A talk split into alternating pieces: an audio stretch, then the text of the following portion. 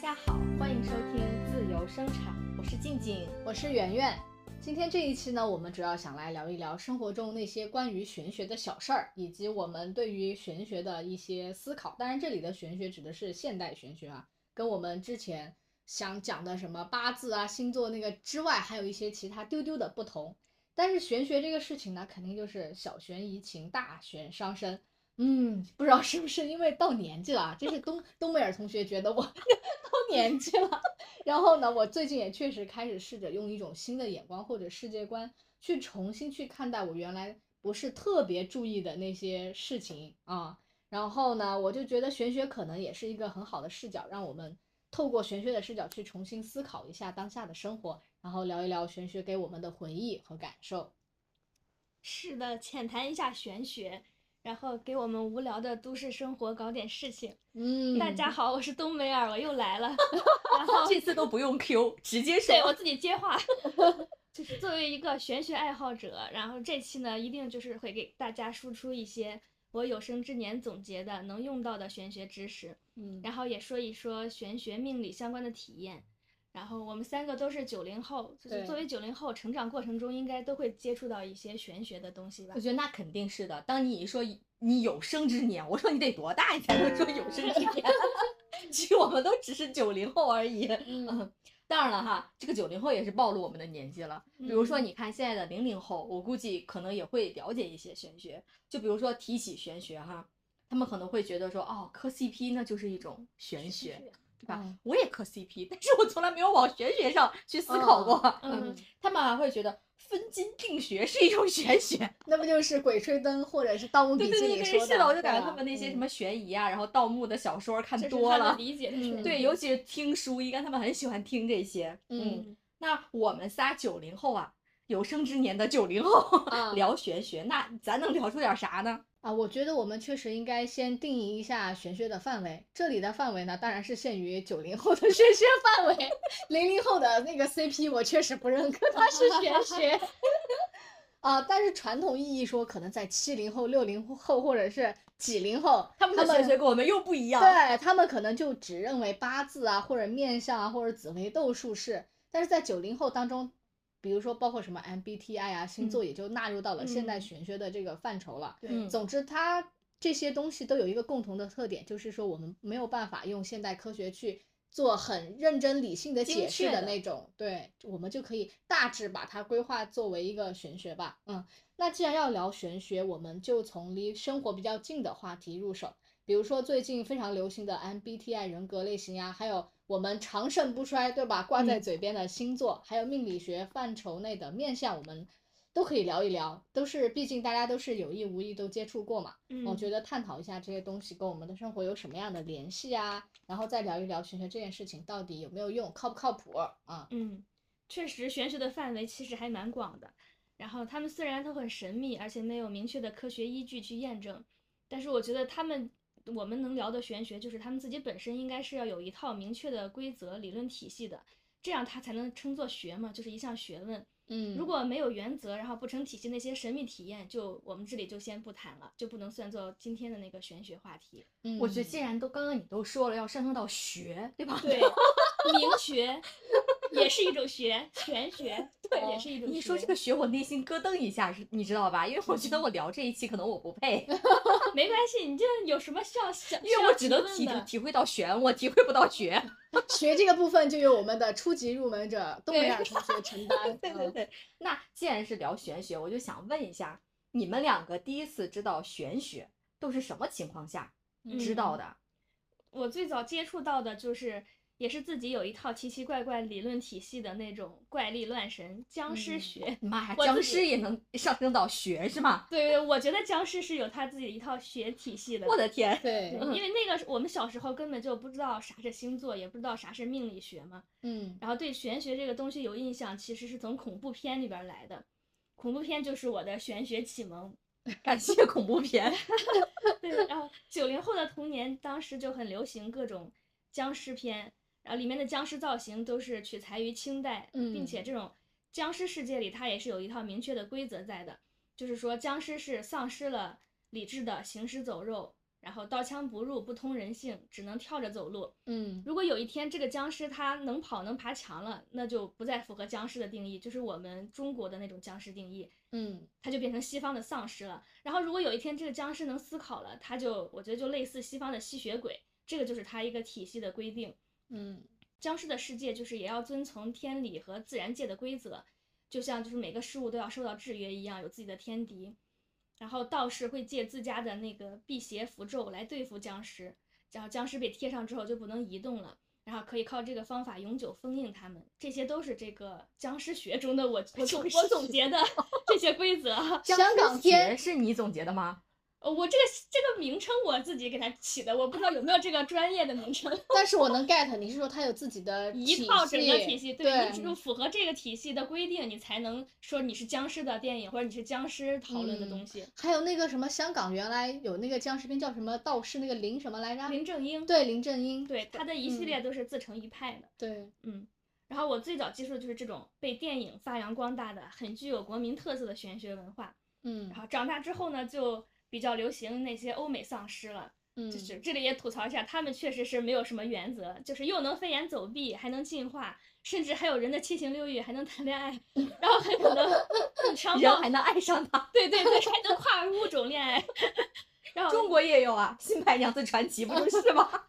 但它应该不属于丧尸，你知道吗？对对它就不对是是我的们的僵尸学。嗯嗯，对，所以这种这种没有规则的，我就就是一点儿也不玄学。 嗯 我是觉得，你就看啊，我觉得这就看出分别来了。嗯，嗯，就像冬梅尔同学，他看那个僵尸的电影，能看出僵尸学来。 我小时候看到僵尸的电影，就只敢捂眼睛。什 么僵尸学，我真的不敢看。 就小的时候，我表哥看的时候，我还能默默的搂几眼，偷偷的哦，然后这样在指缝里面去看。 嗯对，但是但是你要说就跟我谈这个玄学，我就感觉我小的时候，因为因为我对玄学是没有任何研究的，嗯我连小白都不是、嗯啊，我就这样混混进了你们的玄学队伍。需要有一个这样的视角。 对，然后我就觉得我小学的时候第一次接触玄学就是星座的时候，是吗？这个玄学有点浅，是不是？ 不不浅不浅，比我深多 了。对这个范围很对广。，我就记得嗯我上小学的时候，那个时候特别流行一种新的给自己贴标签的方式，当时也没有贴标签这种说法的，啊，就老问嘛，嗯下课就说：“哎，你你是什么星座呀？”然后啊，然后就讲自己是什么星座，其实自己有的时候也不知道自己是啥星座，说我是几月几号生的，你来帮我查一查我是什么星我座。是沙发座， 赵本山说的嘛。就包括当时我们还会有写那个同学录，还有看嗯的杂志，还有笔记本上，因为当时太流行了， 嗯，所以那上面全部都是关于星座的信息。以然后我当时看了这些，我才知道哦，原来世界上还有一种叫做星座的东西，也没有跟它与玄学产生任何的关系。嗯但是觉得那个时候比较小嘛，就觉得它是一种西方流行文化，嗯然后跟那个什么八字呀，像你们说的什么紫微斗数啊，啊就完全扯不上任何关系。不过我嗯当时对星座还是有点痴迷，嗯而且那个时候我就觉得有一种错误的认识对星座，因为我就像中国有的时候说小孩子，就尤其是像我们那个时候生，说你是几月份生的，嗯，我们就是。嗯，理所当然的是是说的我们的阴历生日，是吗？哎，你们那边是不是按阳历算？对，你是按阴历还是阳历算？阴历，我也是按阴历算，哇生日。那我们那个省份好没有文化呀。 它可能就是各地的习俗，然后记事的它的那个原则规则是不一样的，所以我们就一直是用那个阴历来算。因为我阴历一看，当时说你的生日，我永远都是说阴历，怎么可能会说阳历呢？我怎么可能会说阴历呢？在我世 在我的世界观里就没有阴历这回事儿。是吧？所以哦当时就尤其是像我们那边，所有的人都是说阴历生日，没有人说自己阳历生日的。嗯我就长大了好大之后才说才会说自己阳历生日哦啊、，然后他们说你是几月份，我就说我是几月份，是阴历。然后就，无法做数据对 齐。然后我一看，哎呀，我是天秤座，我那个啥， 我还看了天秤座什么美丽优雅，然后我觉得，哇塞，我小时候就是美丽优雅，说的好准呀，万万没想到，人家西方用的是阳历，是吧？西方流行文化没有中国的那种记事的阴历， 他们是用阳历算的。对我啊，到我读大学了，还是读高中，我才知道哦，原来这个星座是要按阳历算的。嗯于是我又特意查了查我的 阳历生日，发现哎，我不是天秤座，我是天蝎座。又重新看了一下那个星，更准了，是吧对，嗯我就是天蝎座。对，嗯而且那个时候会有一种硬性认同的心理，哪怕嗯我不准，我看了这个星座这么去说的，我也嗯必须得硬性抠出一些我准的地方，说，嗯，这个星座说的就是准的。哦，就是当时我虽然不太懂，但是我我我一直到现在，其实与星座相关的东西我还是会看。我觉得准确的去定义我自己，我是觉得，与其说我是对星座感兴趣，嗯不如说我其实是对人感兴趣，嗯，而且是我从小就开始对人感兴趣，因为我看星座就是为了了解我自己，然后嗯了解我周边的人到底什么样子的。嗯然后到后来呢，随着我慢慢的长大，我感觉好像我感兴趣的东西越来越多了，就尤其是像那种心理测试的东西，嗯啊，从不同维度了解人的那些事情，我都有兴趣研究。包括很久以前不是还流行什么性格色彩吗？那不是乐嘉是吧？对对那个对对，，当时它很流行，就是就是那个非《诚非勿诚勿扰里扰》边很儿流那行的个时候，对又开始看性格色彩，嗯然后后来又开始看生命灵数，嗯，还有那个 MBTI。对，不是近期很流行 MBTI 嘛？嗯其实我嗯在读大学的时候，虽然我现在已经很老了，但是我就读大一的时候我就开始测我的那个 MBTI，测到现嗯在，其实我发现它是在慢慢发生变化的，我跟以前测的会有点不一样我原来只是嗯把它理解为职业测试，我会做过一些。啊。后来就发现人真的他就是流动的，嗯所以你测出来的结果也是不一样嗯的，啊。我就觉得这个东西还是蛮神奇的。对啊嗯，包括我为了做这期节目又做了一次，发现哎，怎么跟之前不太？那你不一样的就是间隙有点短啊。但是只有一个字母变了吧？是不嗯是？嗯对，说明你也是在变化的。啊，好嗯的，嗯。这就是你们 I N 什么 F B 对对于自我内心特别关注的特点哈对对，包是括的连我自己的那个呃 MBTI 的结果，我都是问静静和欧美尔同学才知道，我我会连帮自你己记都忘得。了。哦因为在我看来，像比如说星座啊，或者是 MBTI 这种，就是一个纯纯的社交工具而已啊啊，我嗯就不会像大家那么往内部去挖掘嘛。所以我对于玄学的记忆呢，就跟这个东西可能没有特别特别沾边，要更早一点，更古早一点。嗯，这个经历呢，我一定会把它说出是玄学的。我跟你说，我也后面要解释一下， 它是跟我小时候的梦魇有关哦啊。啊嗯，就那个时候可能是七八岁的样子吧，就是那个周末中午就一个人在房间午睡，睡得就昏昏沉沉，迷糊当中我就觉得我自己其实是已经睁开眼开始穿衣服，去厨房找我妈打下手去了。啊你，不会是梦 游吧？我没有梦游，我还躺在床上， 那就不叫梦魇，那就真的是梦游了。 但是我奇怪的是，我就觉得我是在叫我妈，但我嗯妈完全就听不见，然后她盯着我的眼睛就是那种魂穿， 你知道吗？就完全没有看到我，她的那个目光其实是落在我脑门心儿后边的那个视线点我的天！啊，我就觉得很恐怖，我就试图开始叫她，就很嗯大声的去叫，嗯，但是有什么东西就是在捂着我的嘴，就嗯张不开嘛，啊啊啊！是吧？就手脚也不能动弹，我就、嗯天呐，我就很很难受，我就很害怕，嗯，然后我就开始急出汗了，我就一个猛踢我就醒了， 啊你是怎么做到猛踢的？我觉得我在嗯梦魇的时候，我是无无法动弹，别我说猛踢了，嗯浅踢我都踢不了。就是你是大部分时间就是在沉沉的被压制的状态，嗯，但是耐不住我急，你知道吗？ 我越来越着急的时候，就情急之下，我就真的就那我在 一脚我就出去了， 我就从那个梦中就回惊到了醒现实是吧？啊，就是踢完之后，我才发现我之前一直在梦中，我哦原来根本就没有醒来，也没有穿衣服，也没有嗯下去找我妈，啊 我妈也确实没有听见我叫她。哦啊然后我就很害怕，吃饭的时候我就把这个事儿说出来了，然后我外婆就跟我说啊，这个时候就是你可能是。呃，身体不太好嘛，而嗯且女生加上就是阴气比较重，很容易就被小鬼盯上。我哦们你这个梦魇呢，在我们老一辈人家眼中就叫鬼压床，然后跟我哦说没事没事，你这只是暂时的嗯啊，就是，但是跟其他人还不太一样，就是那种体质很特殊，比如说都是什么。你刚刚不是讲阴历嘛？什么嗯什么阴年，什么阴阴月，什么什么什么那种八字出纯生，阴，对对，八字纯阴的那种人好像更容易招这对些东西。我就是八字纯阴。真的吗？对我算过八字，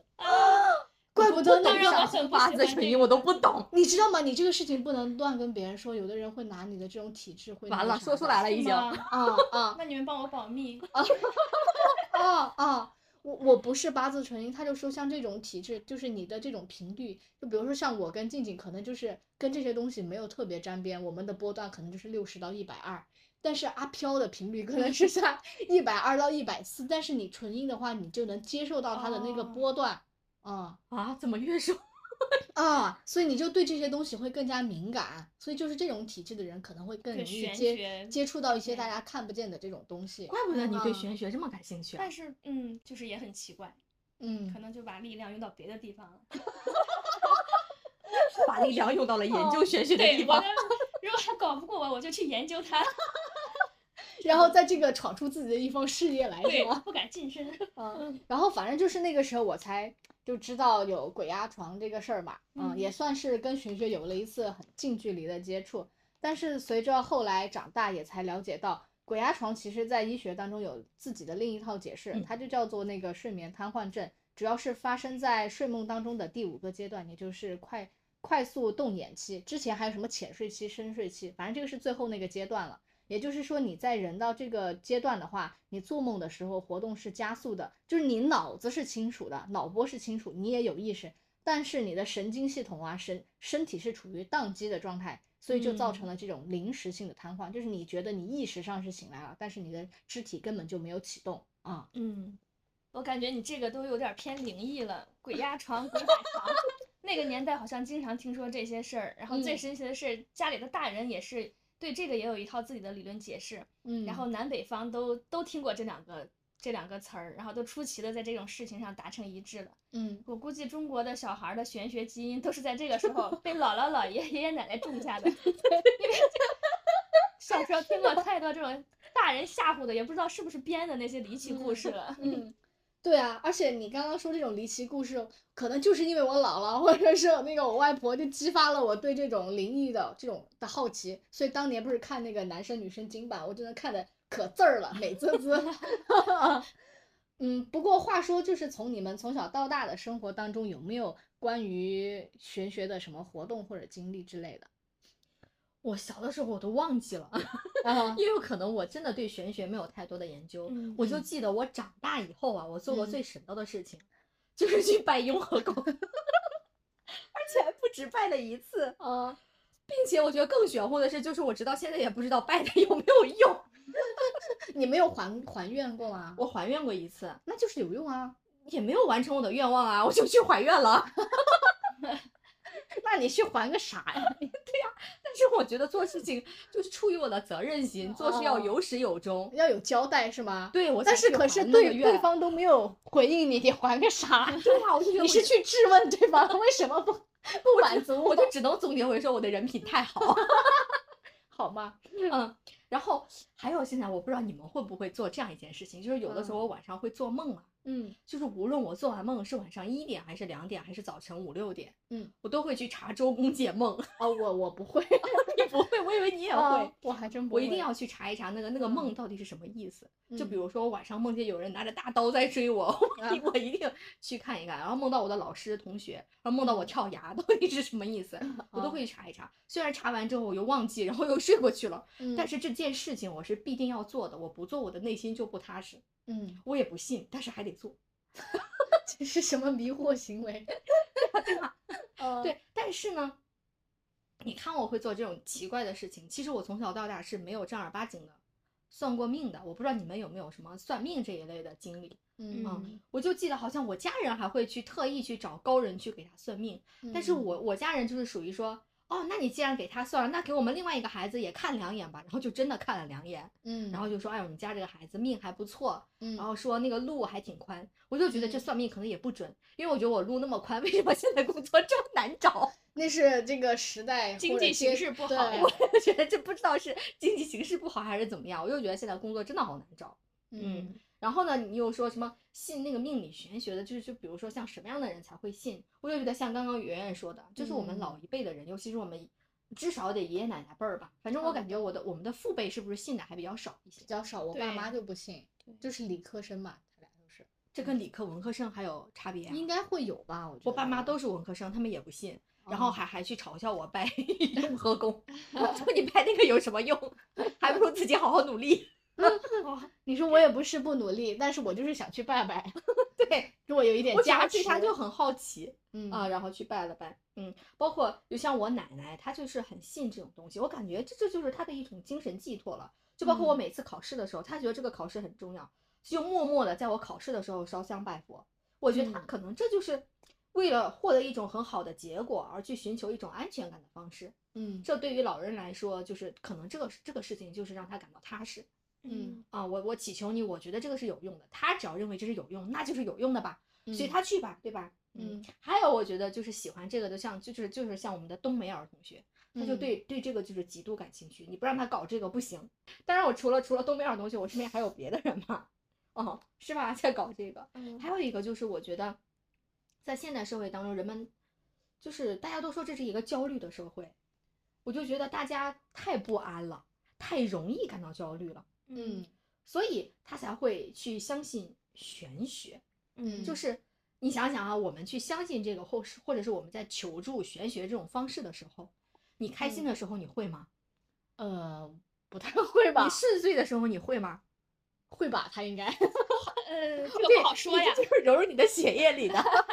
嗯但是我觉得，就是有一部分就是不是说研究玄学，他知道玄学，想要嗯探究，就是啊、呃我这件事情到底是为什么的时候，我觉得可能人们就是顺遂的时候，一般不会去探究对嗯这个，就是一般是到不顺的时候，或者是焦虑不安的时候才会去看。就包括嗯我现在，我焦虑不安的时候，我还会去经常去那个 B 站上去测那个大众占卜的塔罗牌， 是吗？对我去测一测到底是怎么回事。啊、我真的嗯是嗯你真会的测是玄学的受众，但是却对玄学一点儿也不感兴趣。啊嗯对很我不奇会去怪深究，我只是利用它，嗯，我不去嗯研究它玄，学对，就是这么势利的一个人。你就是把玄学当做工具包是吗？嗯对，是的，它就是我一个纯粹但的是工本具本质上是出于我需要它的时候再对拿出来用，是的嗯，嗯，我嗯不需要的时候就不想它。所以其实你并没有觉得说它的认知系统啊或者这些东西就是特别特别的去钻钻进去。对，是的，我没有这个系统的，我就是用的时候就拿来，拿来主义，嗯 拿来吧你，然后我就拿来了， 然后然后觉得哦看完了，走吧你，然后就走了。那我就想问问东北儿同学，你刚刚讲其实玄玄学这个东西已经融入到你的生活当嗯中嘛？那你讲讲自己的玄学体验吧。嗯嗯我就是从小就有点儿神神叨叨的，然后这个只是我自己觉得，然后上大学的时候有一次，就是有一个接触不太多的一个同学，然后他来评价我，他就让我帮他忙，结果在路上走的时候，他就对我哦说出说出了一句评价，他说我感觉你总是神神 叨叨的，我觉得评价的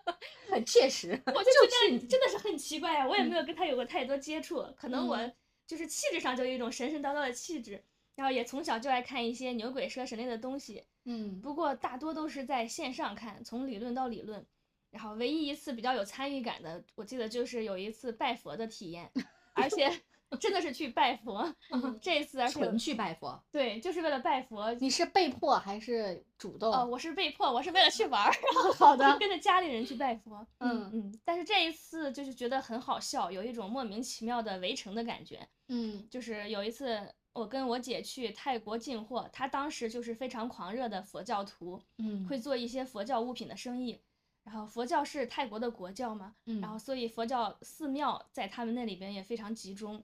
然后里面还会专门供养很多专门做法事的和用来祭拜的那些高僧。嗯，然后当时我姐不知道从哪儿找了一个在当地定居的中国人，主要业务就是去各地拜佛。那个中国人的主要业务是去各地拜佛，对他自，他自己也是信佛拜佛，但是他的一个业务就是领着来这里、来哦泰国参观的那些中国人去跟去导拜游佛一样的对对，宗教类的导游感觉嗯是拜佛导游。啊，对对对。然后他带着我们俩就去曼谷郊区一个很大的寺庙里找了一位高僧，据说他是很多明星都慕名前来的那种僧人。然后啊，嗯，到了以后就是看到墙上果然贴了很多合影，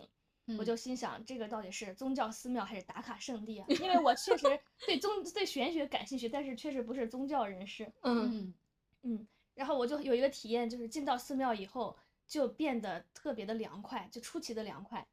嗯，这个是很奇怪的一个 点。他万一就正好建在了风口呢？那啊 也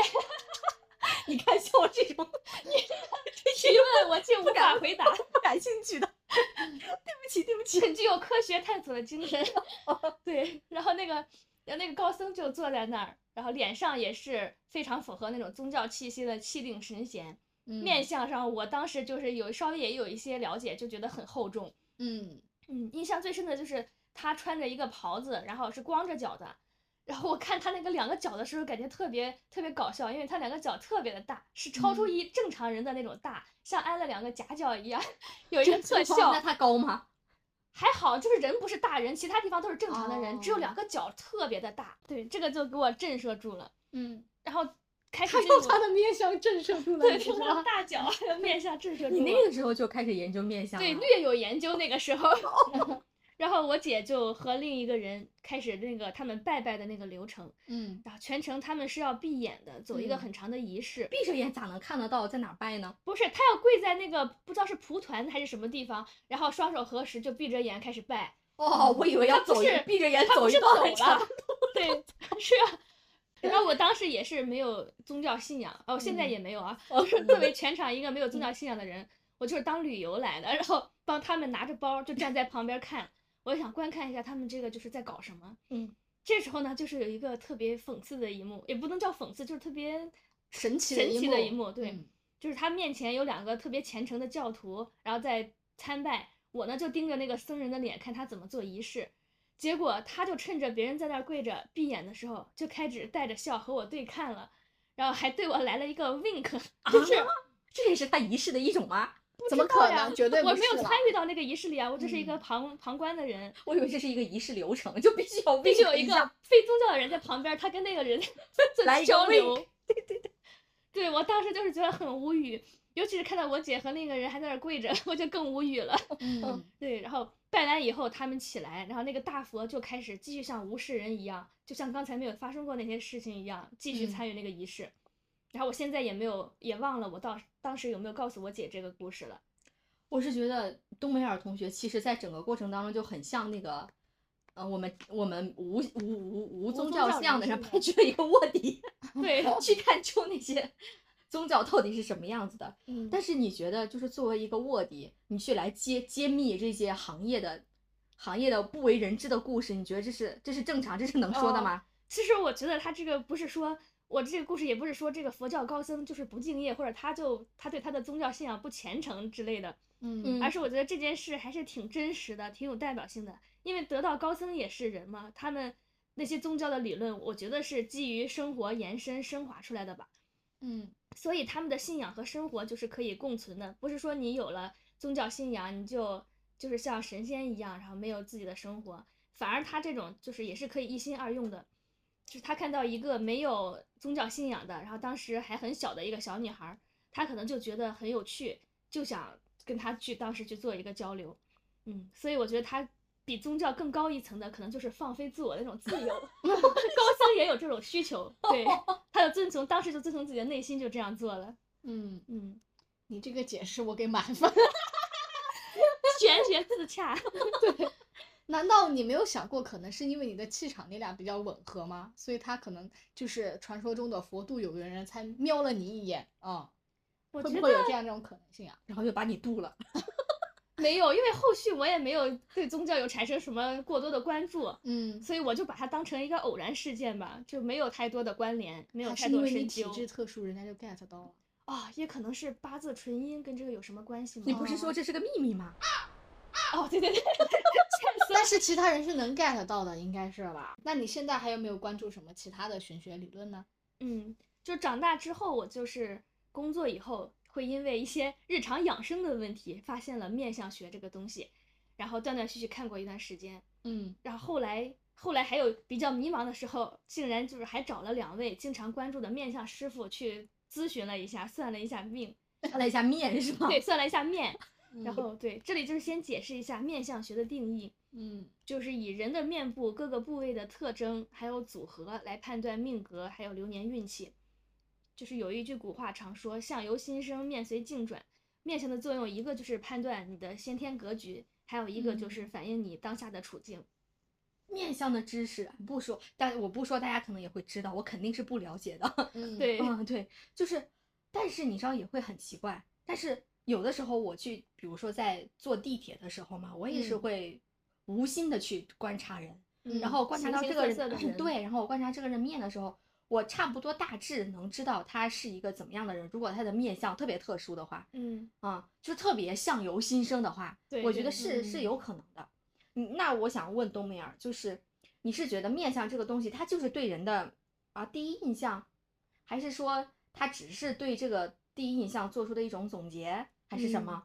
其实面相，我觉得作为一种玄学，肯定也是有它自己一套理论基础的，嗯就是它是综合了生理结构和机能，然后这个这个基础上一种大概率的面部特征推算。就是它不是一种感受，纯粹的第一对，印它不象是嗯纯粹的第一印象。哦，比如先天，它这个玄学的点就在于，比如说先天来说，每个人大致发育成型以后，都会有一个面部基本盘，就是体现在你眼睛的大小啊、脸部的各个比例啊、你的额头形状、宽窄高低，还有你脸上是否有特殊的骨头那些起伏，这嗯些这些是已经长成，而且大概率不会再更改的了。但是面相中还有一个比较能变化的，就是后天。后天你生活中随着你身体身体的一些变化，还有你精神思绪的变化，可能会影响整个面貌。嗯比如，就主要体现在你的耳朵的形状是可以改变的，然后你的皮肤、你的面部精气神，还有还可能会出现一些多余的特征。因为年嗯轻的时候，大家皮肤都很顺滑，然后脸上都是比较光滑，就是可以反映出这个人就是本身经历很单纯，然后也没有太多的就是沉淀会积累在脸上嘛。有些人上了年纪以后，他眉头中心会有很深的纹路，就是过度思虑郁结以后，这个纹路就留在脸上去不掉了。嗯这个面相上的纹路其实是代表一种长期，比如长期的一些思考方式，还有压力的惯性啊，就是一种因果关系。这种不良的压迫长时间积累，那一定会对人的生活产生影响，反映到嗯面相上就是可能是生长了这个纹路，然后反过来再提炼这个结论，那面相中这个纹路就可以解释会代表什么东西。我我插一句啊，啊我刚刚听那个啊东北尔同学讲面相的这一段儿，就嗯特别像看股 票，真的，我这个做理财的，就是有这种感觉。啊，他刚你刚说讲那什么骨骼起伏，我看这啊就是这个公司的基本面， 啊，比嗯如说他所处的什么行业呀、对吧？嗯对啊啊，然后主要是干什么的？你还讲就像命和运，就是它分开的，嗯啊那个命就等于基本盘，也就等于你讲面相的那那一坨啊哦他选了但什么行业？对，但是后面运的那一行呢，就比如说后面的什么思虑啊，跟他自己个人经历有关，他调动了他什么精气神儿那一类呢，我感觉就像什么国家政策啦，出来了之后要大力扶持新能源啦，对不对？那对这个都是就是流年很顺嘛，就是， 那他那个股票蹭蹭就开始飙红了啊，比如说他那个啊。其就是 CEO 呀，或者又根据这些东西又做了什么样的决策呀？那就嗯反映在股票上，就是它可能阶段性的波动啊，在我看来这是相通的。我觉完得哦这毕个我觉得这个啊解释也是很神奇的一种解释，莫对名的契合。科所学以和你知玄道学？吗？哦就是在那个很多证券公司嗯分析师里面，他们专门有什么风水啊这些东西去讲那些股票， 可逗了，真真的呀的有啊哦啊！我觉得像你俩讲完，我就是一片空白。你说这个人还能观察到别人脸上的纹儿什么的，我就觉得我除了观察我的手纹儿，剩下的啥纹儿我也看不清楚。难道你不应该用李安那句话？哎哪个哪一句话哎呀哦你？经常在节目里说 的，我听不懂，但我大受震撼。这还是有默契的 吧？我听那个冬梅尔同学讲完，嗯我突然发现这个面相学呀、它竟然可以说是一种生物学，然后再加概率论的组 合，哦，就完全给它赋予了科学的定义。 哦你觉得是这样吗？对，我是说它的理论基 础，对，是会有生物学，就完全不是。玄学，这就是科学。对它，它会基于这些生物学和统计学的东西，但是嗯因为面相，它不只是看一些特征，还有人的特质，就是说它不只呈现已经有的发生结果，还可能是具有一定推论及功能的。这个是只是我自己的体验啊，不嗯不代表真理。然后嗯对，这个就是玄学的部分了。好，我讲一下我对自己的看相体验。哦，你还看过相，对，看花过钱看的。是这得他不是出找来了一俩个面相师傅嘛？面前面相说对了，对对 面相师傅对一个是就他们是远程看相，就在开始之前会跟你约定一个时间。啊，不是面对面，还是远程，对，如果你想面对面也可以，但他们都不在一个地方，就感觉这个付出有点多了。所以看的时候坚决不能开开美颜。 对对对对，而且要付一部分的润金，他们然后就是要给他们发自己的照片，这个照片就要求素颜，然后正侧面各一张，侧面呢需要露出你的耳朵，之后过一段时间师傅就会开始解答。然后通过面相，它可以给出你先天的一些格局判断，以及预测后续的流年。而且他们这种咨询一般都是分项收费的，你可以选择咨询事业、婚姻、健康、儿女等等。而且不知道就是因为他们是功力还是方法的原因，有的师傅会说的很笼统，就更偏向大致的趋势总结和根据你的特点来说明你更适合什么样的选择。还有一些会更明确的用比较断定的语言说出你之后的流年和大致经历。那这种更笃定的说出流年的，肯定是价格更贵一些了。嗯，嗯，然后从这个看向结果来看，我觉得这两位师傅整体说明都跟我自己的认知也差不多。 对，哦 所以你就觉 得可能只我看了，但验是证也一没有下完全看。对，但是我能从股票上理解为什么后面那个讲流年的就是贵的，因为讲趋势分析做决策是很难的，但是做对基本面分析是大很家都容易的会。。对，嗯有的人就会说出一些我不能确认的答案，这种确实是贵的。嗯，可是有一个问题就是，这些未来的答案在他没有到来之前，我也不能确认他说的到底是不是对 的。 不，那不你就试试嘛。对，不过我觉得就是给现在带来一个方向吧，也会带着看热闹的心态，到时候来验证一下你是要说的看自己的热到底闹，灵 不灵。对，这是玄你学人试的试吧。自我修养。哦 好的，对，还有一个比较神奇的事是，就是我提问环节我会提到自己的眼神还有精气神不如之前了，就算不以面相来看也能察觉到，然后就询问这两位师傅有什么解决方法。两位师傅说的答案倒是出奇的一致，他们都会说就是要调整自己的运场，然后怎么调整自己的运场呢？根本就是还要调理自己的身体，就从自己的身体出发。就我们会觉得精神不佳或者一些困境是由于情绪或者经历，但是这种看面相的师傅会觉得身体内部的运场是很重要的，嗯，就是运场不调、磁场不佳的时候要以调整为先，而且调整的方法也非常的科学， 比如你在饮食上你要注意。多吃七色的食物，自然的食物，要规律你的作息，要坚坚持锻炼，而且不要透支自己的身体。之后你就暗戳戳的等待时来运转吧。 我是觉得这这不也不叫什么运场吧，这就要注意身体健康，注意饮食均衡，注意锻炼。 对 对，我最后花钱得来的是三个珍贵的建议。 但是我觉得面向师傅的这个建议也太接地气了吧！我觉得就不要说我咨询心理医生，然后医生给你提这些建议，我觉得你咨询我，我也可以提出这样的 建议。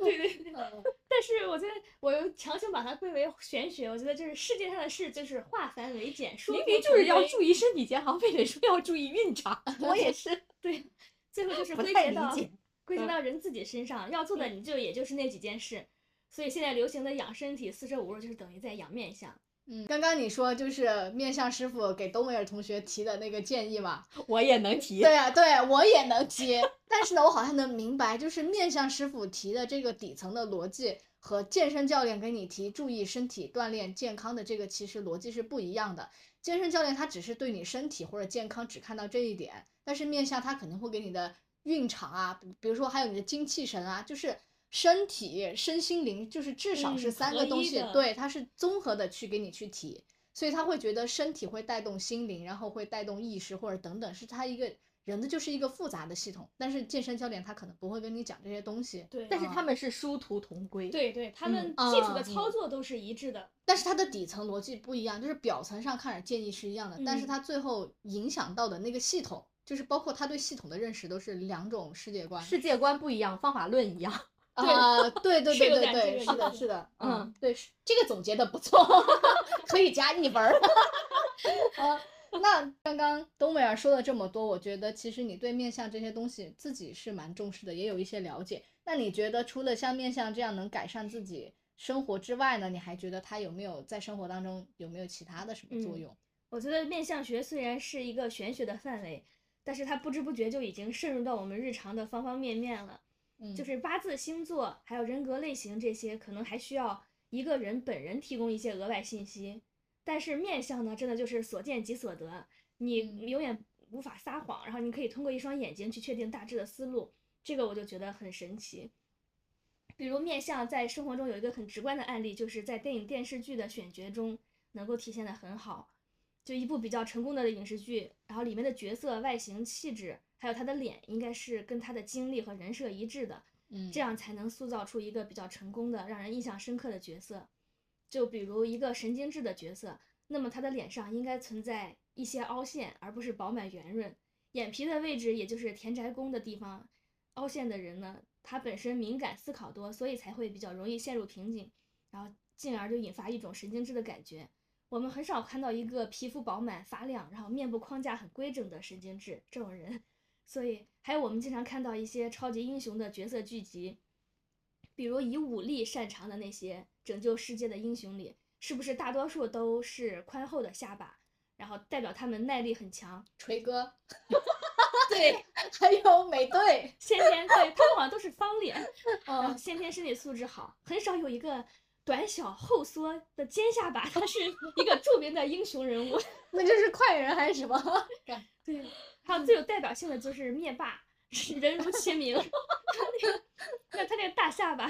就足够镇住一部分人了，就俗称的血槽后。嗯，他的性格之刚毅啊，但是同时也跟剧情很呼应的还有一点，就是灭霸这么一个宽厚粗犷的气质搭配的，你们有没有观察过？他是一个很短的鼻子， 面大鼻小，然后那个鼻子还短短的翘起来，嗯，就是它代表一种就是未经成人化的天真，这种短鼻就是很天真、很幼稚，嗯，心智成熟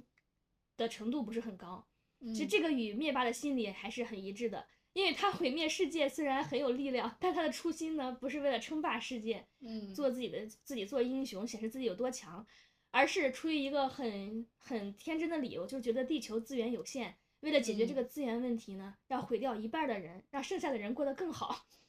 这让这我个想起了现在的那个算法，就是就是力大无穷的大傻子， 就是算力很强，但是他本身智慧程度比较弱，对他们嗯这 你些这样说，那些工程师会开心吗？不会。 但是现在确实是人工智障嘛，但是趋势是好 的。对，这些脑回路就是非常天真，然后不深思熟虑。不过在真实生活中，就是这个面相对我来说也是有误区的，因为我修为有限，理论也有限，只能识别一些比较明显的、异于常人的一些形状上的特征，嗯而且一些细微的那些特征，还有精气神的部分，我是看不准的。而且生活中大部分人没有那么多奇奇怪怪的面相，都是普通人嘛，更多只嗯是微小的差异。如果我随意运用这种并不是很纯熟的理论去看这看那，那么出现在我面前的肯定每一个人都是残缺的，每一个都盯着人家缺点看，我自己就很容易陷入一个面相的误区，觉得对我的生活是百害而无一利的。嗯所以我现在就是只用面相学来避坑，就不会把它用作去随意评价别人的一个指标。哦嗯，你你你刚才说到那个面相学避坑，你知道你嗯刚刚突然说有一个神经质的角色嘛？啊、你一说这种角色，我突然想起了《不要和陌生人说话》里面的那个安家和。哎，我是不是最近提安家和的那个频率有点高？对 就，为什么好几期节目里面都有安家和的因影子？为他太典型了，可能就是对，嗯你看你我们现在去想一想，其实安家和本来不怎么样，但是我是觉得也可能是有一种马后炮啊，嗯就是我真的是觉得像像像这种人，就是所谓的神经质的人，他的面相真的就是很狰狞的，然后骨骼又很清奇，不是嗯那种很圆润，看起来很小很很好规整相处的，对对对对，很嗯规整的那种，然后又又很凹陷。就像嗯你说那种凹陷，其实他他他本身也是，就像脸啊，他的眼睛是不是也有点凹陷的那种？对是。嗯嗯，所以想现在想想，就是怪不得他会是童年阴影。我觉得他的长相，这个角色和他这个外形出对，就出奇出奇的的一一致致。对对对对对，是的。你刚刚说那个面相学，你是为了避坑嘛，对吧？对然后去通过看面相去发现、去探究人的那种不太好的特质。嗯，那你现在就是会因为看面相，然后去说，哎呦，我以后就是为了避免跟这些人相处，我看到这些人我就逃，还是说我看到这样的人，然后我去想办法说啊，我怎么样才能跟他好好的相处？嗯，我大致意思其实就是这个意思，嗯有一 些面部特征的组合，就是他们会很经典，嗯。就像餐厅里的套餐一样什么？遇到呢可以留个心眼儿，快速识别一下。哦嗯这里我就重点讲几 个，套餐是吗？对，讲几个套餐供大家 享用一下。来来比来，如，对我会重点关注那种有暴力倾向特点的面相组合，这个是嗯一个避坑的标准。比如这个应用的场景呢，就可以用在识别家暴的人身上。男生女嗯生在选择配偶的时候，可以做一些必要的参考。来，嗯，不过这里还是先说一句，相不独论啊，有这个特征并不一定证明他就会家暴，只是相应的那种脾气秉性，还有与他现实发生的事情结合在一起，可能性更大而已。嗯嗯，综合就是很多个这种产生过家暴人的特征，可以总结出有大致三类是要重点注意的。第一个就是最重要的，眼神，然后眼神它本身是比较隐蔽的一个部位。如果一个人的眼神，它本身大部分的时间下都是漏神的情况，这个叫漏神啊，漏神就是解释的时候应该就是一种直愣的一种眼神。漏神，对，就是你嗯仔细分辨一下，你看着这个人的眼睛，会感觉他的眼神有点直愣，然后看久了不舒服，不藏神。就有的人你看着他的眼睛就感觉非常温润，看着是很面舒露服凶的。光，哦他应该也没有那么外露，是对吧？对在他外只面是有一种他好像不在现场，然后眼睛好像没有聚焦的感觉。嗯，但是这个是很微妙的，就是很容易分辨的时候，就是需要有一些自己的积累才能看得懂的。就可能很难用语言去表达。对是对，能但是你看到，到，了，总结就多能知道了，了，你就可能对知道。嗯，然后就这种漏神和那种眼神迷茫其实也不是一类，所以这些大家我只是提一下这个点，大家可以自己带入去看一下，但是也不要过分的分析。嗯嗯，就比如如果一个人眼神很迷茫，他可能就是自我不明晰或者脑子不清楚，但是他如果这个人漏神的话，就我觉得他是一种控制欲比较强的这种人，就很容易想支配别人。嗯，就这种长期的这种控制欲呢，如果从这个点出发，别人不合我意，我就不舒服，然后。这种经常用这种脑回路思考的人，他可能会才会造成眼神的直愣，因为他只从自己出发，只考虑自己，他就缺少一种流动感，缺少跟人的交流，嗯，所以反向过来，它是一种漏神的状态。而且当然也不是所有控制欲强的人就会家暴啊，这个也是要要 自己分，就是自己去验证一下的。就是如果放到，而且这种控制欲如果放到漏神的情况，如果放到对的环境里，比如说你古代打仗，一个控制欲极强的将军可能会有一番作为，但是在现代生活里，控制欲就可能会是家暴的其中一个因子。所以我就说嗯漏漏神的眼睛是其中一个要重点观察的对象。嗯，除了漏神的眼睛，还有一个特点就是眉毛特征。嗯如果眉毛尾部比较散，那相对应的它的条理性可能会差一些，比较容易冲动。我们常说那种眉清目秀啊，学霸的眉毛一般都是比较清秀的，这样会更有条理性和自控力。如果一个非常想控制支配别人的人，然后再加上他的那个眉散，就是自控力差还易冲动这个特点，那他就是很可能会符合家暴的条件了，很大程度上容易出现家暴行为。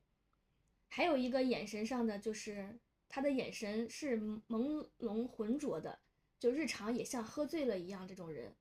这种比较日常生活中见的比较少，更多会出现在犯罪的人身上。就这样的嗯眼神的人，通常很懒散，然后没有办法控制自己的欲望和冲动，这也是会发生家暴的一个条件。嗯嗯，还有人就是会想问，控制欲强还冲动，那不一定就是通过暴力的方式解决啊，他可能会离家出走，会精神折磨别人，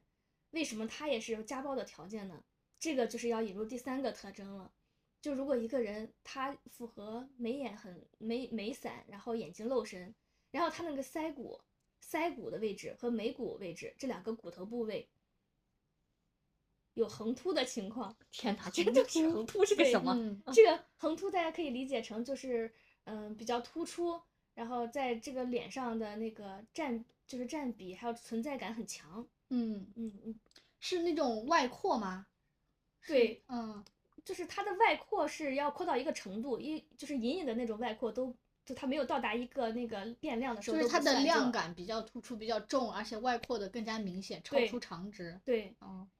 比如说一个人的腮骨横突，他如果没有超出他的整个就是整个头部的范围，他可能嗯是一个比较好的，就是可能意志力比较强，身体素质比较好。哦，就没有超过它的头部最大的那个空间。，啊嗯对他，如果你哦从他脑后看到他这个腮骨横突，你就从他脑后也能看到他这个腮骨凸出来，已经超出他整个就是眼他大脑的这个宽度了。嗯，这种就叫做脑后见腮。这种特嗯点呢，就是双刃剑了。好的地方就是意志力极强，用不嗯好。的话就有可能翻脸不认人，狠起来也是非常的狠。哦，嗯，还有眉他骨，是个狼人吧？比狠人多一 点。对，总结的很到位。还有那个眉骨部位，如果隐隐的有旗鼓，那就是这种好的地方，就是看起来非常有士气，然后整个眉骨起势就很有上进心，这样是很好的。而且这，但我们这里要说的就是那种突出的非常明显、过于突出的那种情况。嗯嗯，它过分突出，从外部来看，是不是会就有点像原始人？嗯这样的人情绪会比较容易亢奋，而且当比较过多的那种精力无法被好好管控的时候，也会出现用暴力发泄解决问题的这种情情况出现。嗯嗯，我这里还想说的一点就是，一个部位的特征它总是有好有坏的，虽然它们存在潜在的暴力倾向，但是凸起的眉骨，比如还是能够带来那种充沛的精力和旺盛的雄性魅力，嗯只要不是过犹不及，都会有化解的可能性。所以就是每一次的起心动念和规劝自己的过程，也就是完善自己、完善面相的过程。嗯，听完你说这个，我就想起了四个字儿：相由心生。是，这 哦，我面就相的觉基得础嗯你会感觉原来大家的语言当中还是透露着一些生活中的智慧的哈。嗯、对，感觉面相确实是有点东西 啊。他甚至告诉我，有些东西不应该单独拎出来看，而是应该综合混衡合地量的一看个啊。嗯包括你刚刚讲的什么眉骨啊、腮骨、眼神，它必须是三个组合起来，或者是超于常人的那种情况下，你才可以作为他判断对方到底是一个什么样的人，有没有家暴倾向，而不是嗯单一拿出一个点就去说他什么什么什么的。嗯，所以说呢，冬梅尔讲的这些东西呢，大家可以选择性的去听一听，但是呢，具体问题还是要具体分析，对吧？是的嗯，而且我觉得玄学它的初心也就是为了让生活更的变得更加稍微美好一些。嗯，就像你说的，它可能是用来避坑，但是我并不会作为就是我一个很怎么说世 cliché，界观很对独断评的断对评判人的对唯一的标准准，。对对嗯对，所以说这套理论呢，就供大家参考一下。如有雷同， 纯属巧合。是，嗯，但是就是抛开这个玄学的属性， 嗯我觉得，假设如果一个非常敏锐的人，他主动的跟足够数量的，呃，达到一定数量的不同的人打过交道以后，那么他用统计的理念把不同性格特征和人的面部特征匹配上，我觉得他大概率会得出一个跟面相学里结论差不多的理理论吧。嗯比如，我觉得一个一脸横肉的人，你在街上看到一个一脸横肉的人，他大概率会存在一个不讲理、共情能力比较差这个特哎点。，我想问一下哈，嗯，肉多和横肉有啥区 别？横肉是让人看着横肉就是舒看着不舒服啊，就是那对些，你看脸呃大街上有一些人就是嗯骂骂咧咧的那些人，然后啊，对说话也很不好听，他脸上的那种肉你就感觉依旧是粗糙，而且堆叠的感觉。我是感觉嗯，那为啥叫横肉？所以是横着 的。横着长的肉，我感觉我的脸很胖，我的肉也是横着不长的呀。是，你整哦体啊是平滑，像包了鸡蛋的那个鸡蛋壳儿的那个鸡蛋，就你是是大胖平鸡滑的蛋是。吗？横肉它应该是讲纹路或者是各种东西对是给不人的舒服、感觉就不不舒规服则的东西在对排布很有的侵略感的那种嗯感觉。哦，嗯嗯，因为面相看的不只是形，还有还有一种是气场和给人的感觉。有人会给你清贵的感觉，有人就会面部比较浑浊。这种嗯直觉，我觉得是每个人都能感受到的。你刚刚像你刚刚说，就一直在给我们排雷嘛，让我嗯们说嗯在面相上就开始对人进行避坑。嗯，你既然说了这么多不太好的面相，那我想问你，啥样的面相才能算是好的面相？那比如说这种好的面相，跟我们日常生活当中看到的或者是认为的那种说啊，感觉上这个人气质好清贵、好温柔哦，你觉得跟这种印象是有很直接的关联吗？嗯，我觉得普通人就是不一定到清贵的地步了。这个啥叫清贵啊？你先说就一是说。你人群中嗯一眼就能看到他，他在人群中就闪闪发亮，就是跟别人有不一样的气质。刘亦菲刘也亦不算菲清贵嗯，她也不算是清贵吧，就是他们只是长得好看的类型。嗯，对有那你些见过清贵的人吗？你的呃人生当中有嗯生之年，有生之年没有，但我在照片上见到过。哦啊， 嗯，什么叫清贵？我还是没有 get 到哎，嗯说实话，就是有的人可能就是他的整个皮肤状态和他整个人的骨骼组合，让他整个人在人群中，你难道在一群人当中你不会第一眼看到一个人吗？他当然他这个人不一定是长得最好看的，但是你就会第一眼发现他，然后他给人的感清觉贵是和最富贵有什么区别？清贵和富贵，清贵就是又清秀又富贵吗？对呀，怎么富拆解贵这两个富贵它的词？富就是。可能你看起来比较华丽那种富贵感，它清贵是你整个气质就是带很棱清感是澈吗，或者是会比较文人气啊，或者是就是感觉，嗯，有一点就是神的那种，就是偏向神的那种给人的感觉一样，就是让人很安心、很稳定的那种清贵感。嗯，那我确定我没有见过。那类似于玉面书生这种，但是对，玉面书生可能他或者是公子王，王爷这一类的这种，对，它是一个整体的一个果结郡合。王算不算清贵的？这个你不要看他那个演员，你就看 看他他设定看是他吧设人定设是他不是设定清按贵理说的。应该是有清贵的地步的，他哦命很好啊，本来生来就是王爷，应该是对有亲贵的这个格局的。嗯，嗯，好吧，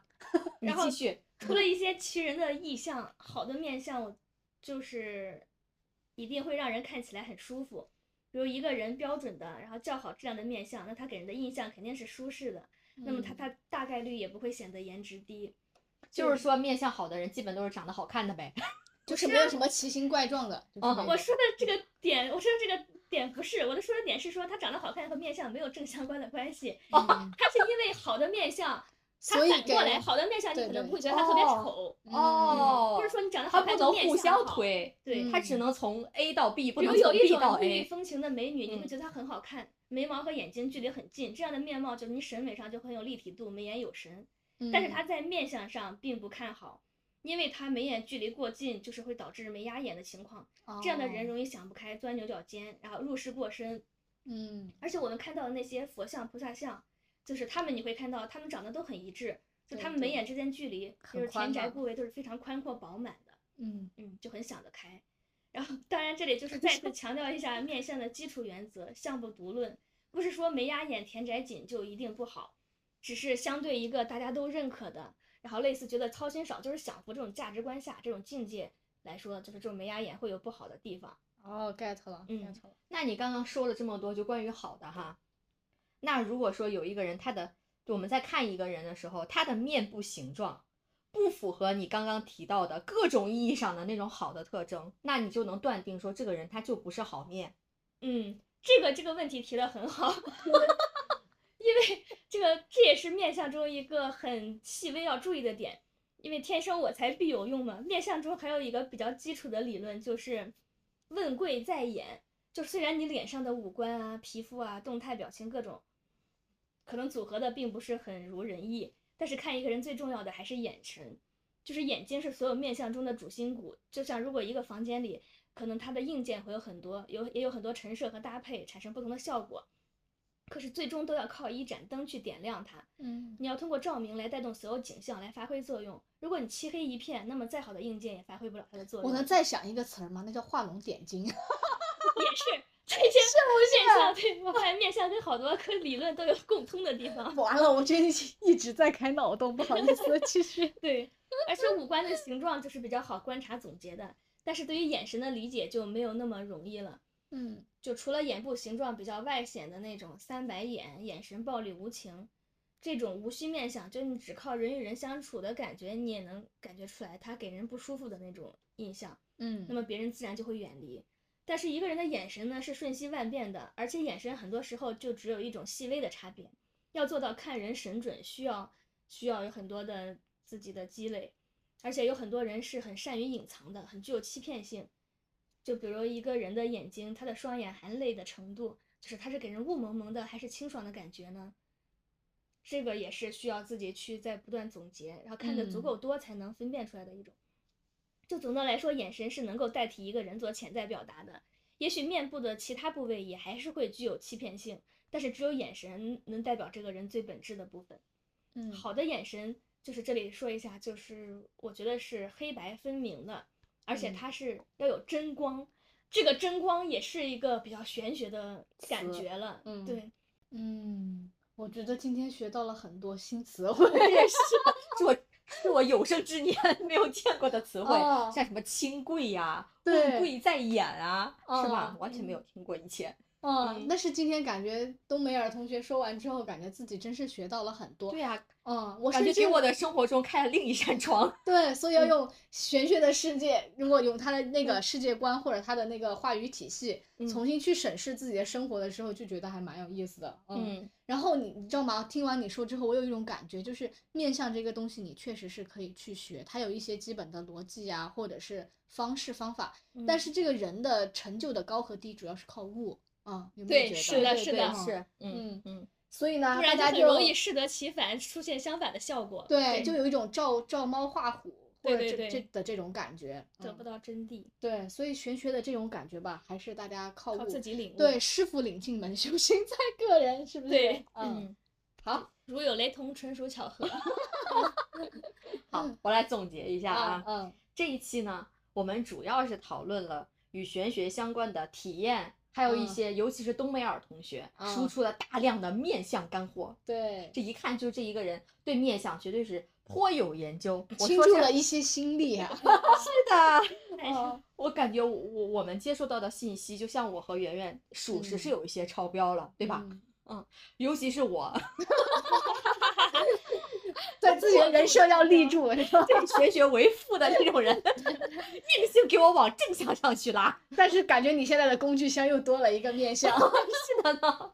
又有一个纯工具出现。嗯， 嗯那在下一期呢，啊，我们就来聊一聊作为一些都市人士啊，啊不仅仅是都市女性了，啊，都市人士，我们就会从更加入世的角度，就是更加从贴近生活的角度去聊一嗯聊玄学带给我们的意义和一些思考。当然嗯了，我们也会继续分享一些。玄学的神秘感在创作中的高光时刻哎是呀怎么展现的，有对吧点？期待自己这一 期呢。啊，那行吧，我们就带着大家的期待，嗯然后你们也好好的去思考一下哈、你们不嗯能说思考吧，啊，去听一听是不是也给你们的人生当中开了另一扇窗口，像我一样啊，这种感受。行这不我们再给你开窗吗？好啦，那这一期我们就先聊到这儿啊，嗯我和你们一样啊， 一起期待着下一期节目的呈现。嗯，那这一期就到这儿吧，拜拜。拜拜拜，下期见。